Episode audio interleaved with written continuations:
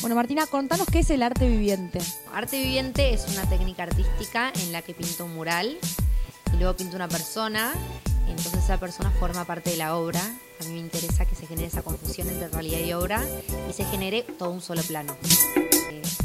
Para mí cada arte viviente es una nueva aventura porque se va generando cosas con la persona con la que pinto. Por ahí yo tenía un plan en mi cabeza y de repente viene esa persona y bueno, eh, me lleva por un camino completamente distinto al que yo tenía en mi cabeza, está buenísimo.